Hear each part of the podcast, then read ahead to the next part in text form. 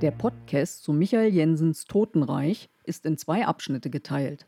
Der dritte Teil um Kriminalinspektor Jens Druwe zeigt, wie die Alliierten gegen die Kriegsverbrecher vorgegangen sind und dabei untereinander Uneinigkeit zeigten.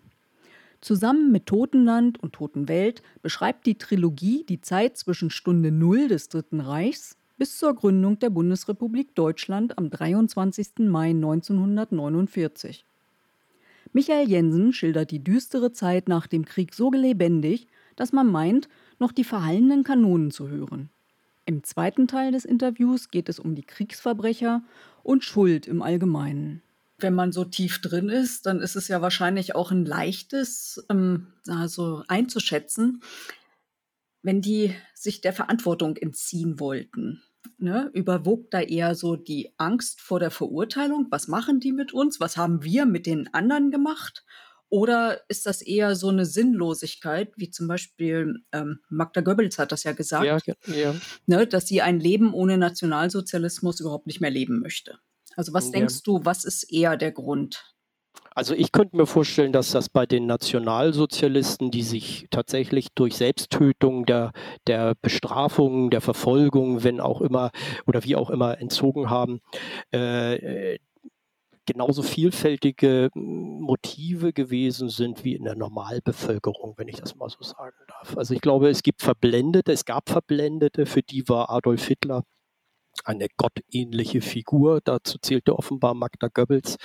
Äh, dann gab es natürlich Täter, die wussten, was sie getan haben. Ich denke an äh, Josef Goebbels, äh, aber auch äh, diese Kommandanten in den KZs. Äh, ja, auch Eichmann beispielsweise, der ein Schreibtischtäter war, die wussten sehr genau, was da passiert. Und sie konnten sich hinter den Befehlen verschanzen, sie konnten sich hinter den Zahlen, sie haben ja nur irgendwelche Zahlen hin und her rangiert, verschanzen. Aber sie wussten, was, äh, was sie taten und mussten damit rechnen, dass sie auch schwer bestraft wurden. Und es war ja natürlich auch bekannt, dass man vereinbart hatte, dass ja die Täter dort bestraft werden sollten, wo sie ihre Verbrechen, ihre Hauptverbrechen begangen hatten. Und das hat ja beispielsweise, ich habe diesen Herrn Höss eben angesprochen, den Lagerkommandanten, der wurde nach Polen 1946 ausgeliefert und auch dort zum Tode verurteilt durch den Strang. Und ich glaube, dass auch diese Angst natürlich bei vielen in den Knochen saß, dass es sein könnte. Ja, äh, dass man also sozusagen ja äh, dann einem einer vielleicht sogar, ja, ich weiß es nicht, Folter, Befragungsmethoden, ja, das war einfach etwas äh, angstgesteuert, sich dann dem durch den Freitod zu entziehen. Ja, das ist aber, ich glaube aber von, von, der, von der Menge derer, die es tatsächlich getan haben, also ein Beispiel ist ja der Herr Göring, der sich bis zum Schluss als Staatsmann gesehen hat, der konnte es nicht verstehen, dass man ihn vor Gericht stellt. Er sah sich als deutsches Staatsoberhaupt. Und äh, da glaube ich, ist es reine Verblendung gewesen, dass der gesagt hat, na, dann sollen nicht die mich erhängen, sondern ich nehme eine Kapsel mit der ich mich töte. Ja, äh, das äh, ja, da gibt es viele tragische Geschichten auch. Es gibt eine Welle von Selbstmorden unter 14- bis 17-Jährigen äh, mit dem Kriegsende, die also dann tatsächlich junge Menschen, die so verblendet waren durch das System, dass sie dann dachten, es geht nicht mehr weiter. Das ist, äh, kann man nachrecherchieren, äh, dass diese, diese Hitlerjugend tatsächlich schon so beeinflusst war, dass sie da keinen anderen Ausweg mehr sah. Das ist natürlich grausam, grausam. Genau. Und mit der Kapitulation verschwand natürlich ja auch dieser Gedanke nicht. Ne? Also am 8. Mhm. Mai halt, da waren die Köpfe ja nicht plötzlich wieder umbeschrieben. Und ähm, da gab es eine wunderbare Stelle bei dir im Buch halt so, da sagt der, ähm, der Druwe, glaube ich, man kann nicht den Judenstern gutheißen und hinterher die Enteignung tolerieren. Mhm. Ne? Und ähm, wo ist jetzt die Grenze, wenn jemand sagt, okay, ähm, das war gar kein Nazi, halt, ähm, der ist jetzt sauber. Was denkst du, wie schwierig war das halt so, da eine Gratwanderung hinzukriegen? Für die Prüfer. Tja, also es ist natürlich immer leicht im Nachhinein, wie heißt das dann, einen Stab zu brechen, ja, Kritik zu üben. Das kennen wir ja aller Orten. Im Nachhinein sind immer alle schlauer. Ähm, ich glaube schon, dass ein Großteil der, der, der äh, Amerikaner und auch der, der Briten versucht haben, hier gute Arbeit zu leisten ja eine Entnazifizierung hinzubekommen. Nur es gab dafür ja kein Beispiel. Ja, das war beispiellos in der Geschichte, dass man letztendlich einen, Großstaat, das muss man ja einfach mal sagen, zumindest eine kleine Weltmacht oder zu der Zeit war Deutschland Weltmacht, äh, dass man die besiegt hatte und jetzt als Besatzer äh, die Macht über das ganze Volk hatte und das dann politisch reinigen sollte, was auch immer das sein sollte. Ja, da hat man natürlich Listen genutzt, die, die von der NSDAP, wer war Mitglied, wer war nicht Mitglied. Manchmal reichte es aus, dass man einfach nur gesagt hat, nein, ich nicht. Und das war's schon. Ja, ich kenne aber allerdings auch eine Geschichte, dass irgendjemand in Ostfriesland eine Kneipe hatte und die Lizenz für die Kneipe konnte er nur äh, fortführen während der nationalsozialistischen Zeit. Da hatte ihn offenbar der Bürgermeister unter Druck gesetzt, äh, wenn er in die Partei eintrat. Dann ist er in die Partei eingetreten, nun war er Parteimitglied, das kam später raus. Er hat nie wieder irgendwie die nächsten Jahre irgendetwas machen dürfen weil er galt als Nazi, während der Bürgermeister interessanterweise äh, äh, weiterhin seinen politischen Ämtern nachgegangen ist. Ähm, das sind so diese Ungerechtigkeiten.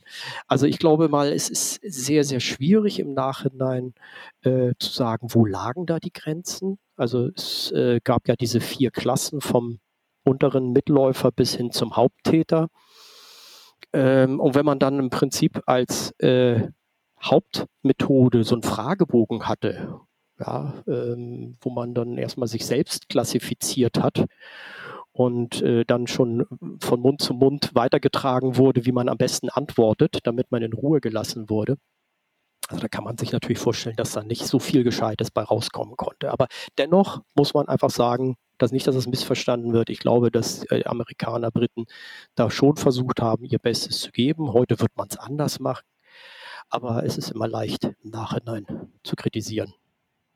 Genau. Dann nochmal wieder zu den Normalmenschen, also keine Soldaten. Die hatten ja trotzdem halt ein recht turbulentes Leben, also auf der Flucht halt und dann immer mit der Angst zu tun haben. Was denkst du, wie die das in ihrem Leben kompensiert haben? Oh, also das ist natürlich eine Sache, das hängt, glaube ich, auch schließlich unendlich davon ab, wie betroffen man war. Also ich denke mal, eine, eine Frau und Mutter beispielsweise, die alle Kinder verloren hat, den Mann verloren hat, äh, da, da, das wird ein anderes Umgehen sein, ein anderer Umgang sein, psychologisch, ja, obwohl es da auch äh, berührende Geschichten gibt, dass es Menschen gibt, die auch nach diesen Verlusten ihr Leben weitergelebt haben, ja, und konnten, es irgendwie geschafft haben, wieder ins Leben zurückzufinden, die es auch mussten.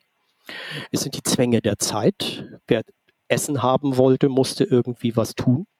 Und wer einmal weiß, wenn man zehn, äh, zehn, Stunden, elf Stunden, zwölf Stunden für sein Brot gearbeitet hat, so richtig Holz gehackt oder sonst irgendwas, dann ist man abends so müde, dass man sich nicht mehr Gedanken darum macht, ähm, ja, ob vielleicht jetzt der, der, der, Fingernagel abgebrochen ist oder ob die Haare richtig sitzen oder wie auch immer.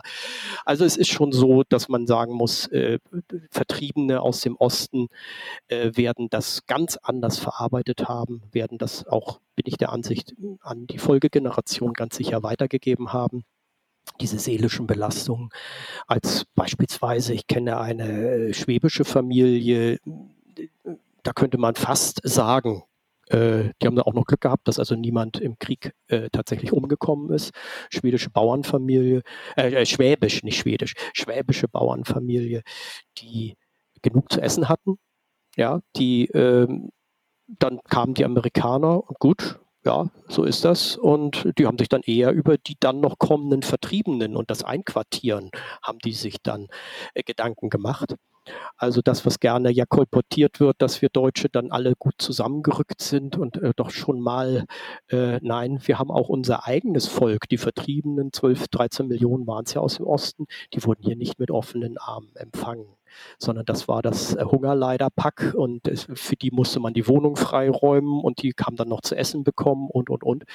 Also da waren viele Menschen sicherlich nicht gastfreundlich, auf der anderen Seite umgekehrt aber auch sehr viele, die da über sich hinausgewachsen sind, daran auch vielleicht gewachsen sind. Insofern sind das, ich glaube, es sind Tausende von Reaktionsmethoden auf so einen Krieg. Ausgebombte in der Stadt reagieren anders als ländliche, die noch ihr Haus über, oder Dach über dem Kopf haben.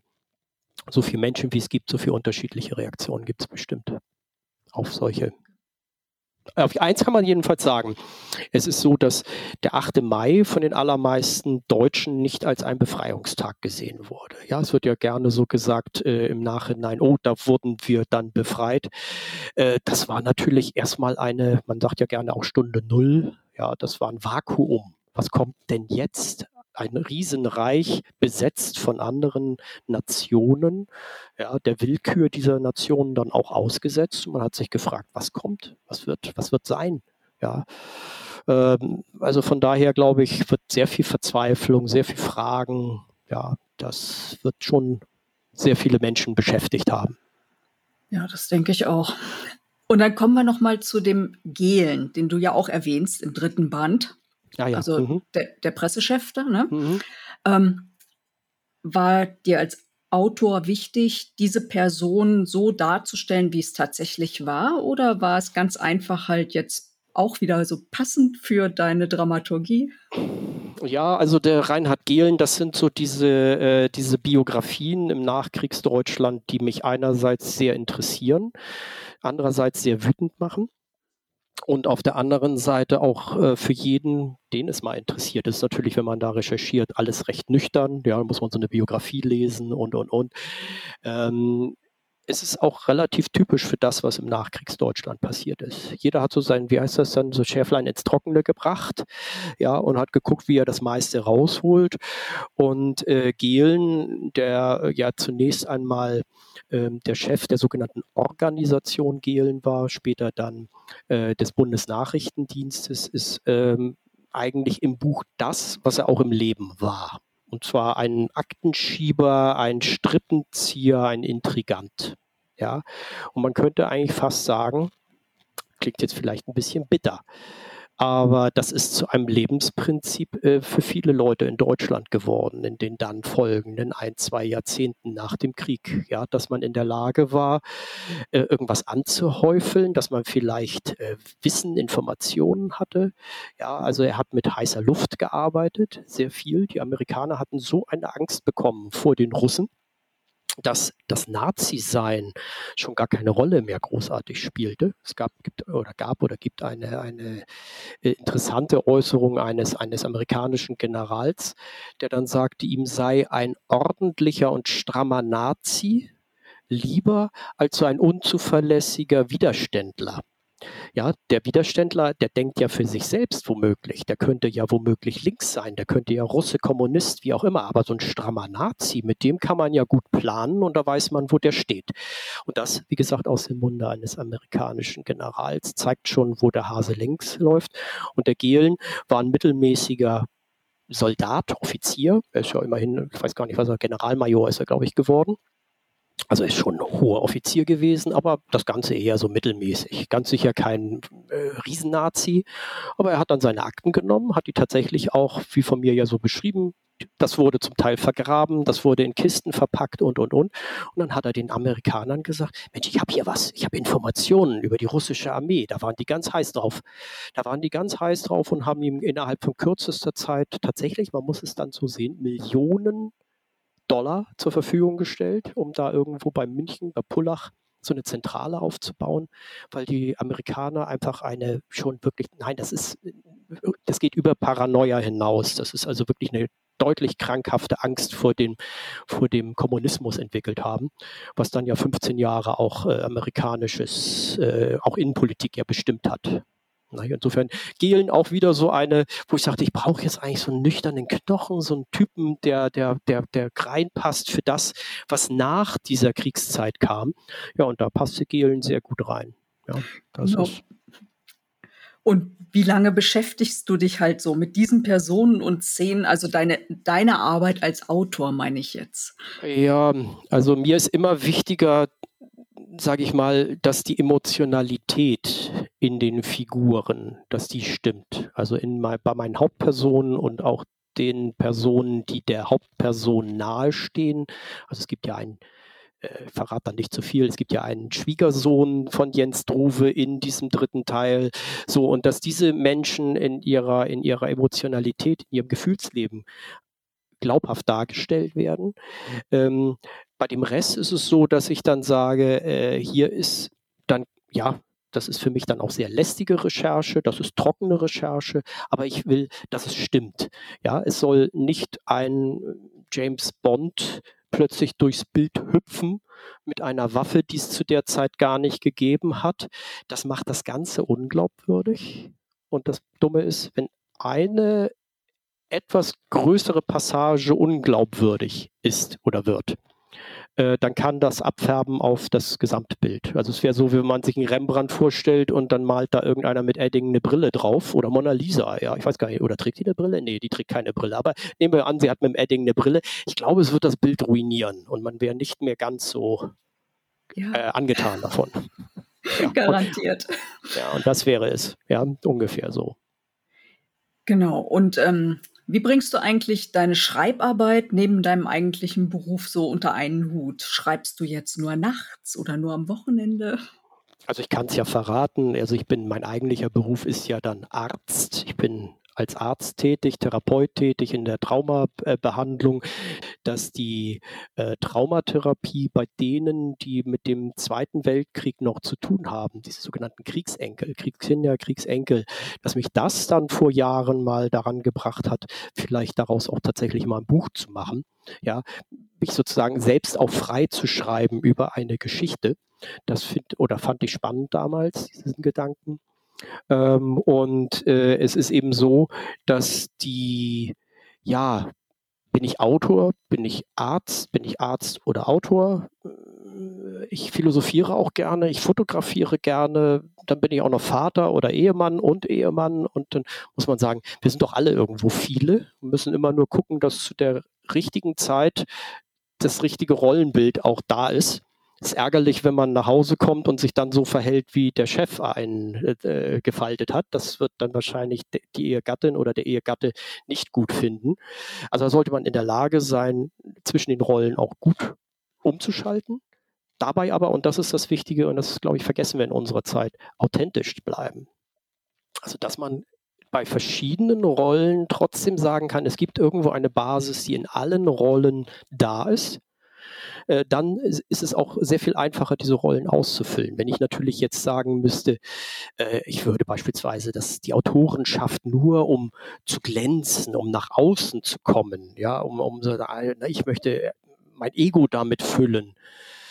Ich könnte mir vorstellen, dass das, dass das sehr viel schwerer wäre, weil man wird ja dann auch enttäuscht. Das Interview wird von, nicht von so vielen Leuten gehört, wie man dachte, oder man wird nicht so häufig gelesen, wie man dachte. Nee, ich glaube, man sollte ganz offen und ehrlich in all seinen Rollen einen Kern haben, der auf jeden Fall da ist. Und dann fällt es auch leicht, diese Rollen jeweils äh, unter einen Hut zu bringen. Ich kann eben halt auch durchaus Ehemann und Autor sein. Dann höre ich mit einem Ohr zu, mit dem anderen Ohr schreibe ich. Äh, nein, nicht nur im Ohr, mit den Fingern schreibe ich. Aber man ist eben da und dort. Das geht manchmal auch. Okay, also du fühlst dich wohl dabei da fühle ich mich ja, insbesondere wenn man dann, also zum Beispiel habe ich jetzt entdeckt, ich wollte unbedingt die alte Fotografie wiederbeleben, also dieses wirklich mit den Bildern, dass man also einen Film da drin hat, nicht die Digitalfotografie sondern diese, man nennt es analoge äh, Fotografie, wie wir sie kennen von vor 40, 50 Jahren, Knipsapparate. Da dachte ich, Mensch, wie kannst du das denn jetzt eigentlich noch reinbringen in diese ganzen Geschichten? Aber es geht, weil ich kann ja auch über Fotos Geschichten erzählen. Ich kann in Fotos Geschichten drin haben. Äh, Fotos können mich umgekehrt inspirieren, wieder zu einer Geschichte. Insofern muss ich dann immer gucken, dass ich mein Arzt sein, mein Autor sein, bin ich dann Hobbyfotograf, wie auch immer, dann sage ich, aha, aber wenn ich das in eine passende, äh, äh, in ein passendes Ganzes bringe, dann ist es auch nicht belastend, alles zusammen zu machen. Genau. Ich fand es jetzt auch noch zu deinem letzten Roman recht passend, dass der 23. Mai 1949 das Ende darstellte. Mhm. Das ist ja irgendwie für die Trilogie könnte man sagen, okay, es ist jetzt beendet, aber gleichzeitig ist das ja auch ein Neuanfang. Ja. Werden, werden wir Jens Druwe auch in der nach diesem Datum nochmal erleben? Ja, also äh, ich kann dazu natürlich nur sagen, ich hoffe es. Also äh, der äh, Charakter ist und hat äh, sicherlich etwas von einem alter Ego für mich. Ja, dass ich also, mm, dass es mehr ist als nur eine Kunstfigur, sondern da sind Teile von mir drin, weil es ja immer um diese entscheidende, wenn ich sagen würde, welche Frage möchte ich denn über so einen Roman beantwortet wissen? Dann ist es die Frage, was hätte ich denn selbst getan? Wie hätte ich mich verhalten? Ja, was wäre denn mit mir gewesen? Hätte ich Schuld auf mich geladen? Ja oder nein? Wie gehe ich damit um? Insofern ist diese Figur mir sehr ans Herz gewachsen und hängt, muss man ja sagen, dummerweise von diesen Dingen ab. Äh, das liebe Geld, an dem hängt es und zu dem drängt es, oder wie es so schön heißt. Sprich, der Verlag hat da natürlich ganz enorm, ganz enorm äh, na, äh, Einflussmöglichkeiten und hatte jetzt erstmal gesagt, die Trilogie, das ist super, das ist schön rund. Ich persönlich würde ganz gerne, ja, was ist das dann, eine Quintologie draus machen, also fünf Bände Prinzip. Und zwar würde ich gerne einmal zurückkehren zu dem eher jüngeren Druve, dass also vielleicht auch Menschen, die so um die 30, 35 sind, das wäre nämlich dann der Druve um die Olympischen Spiele rum, 1936 in Berlin.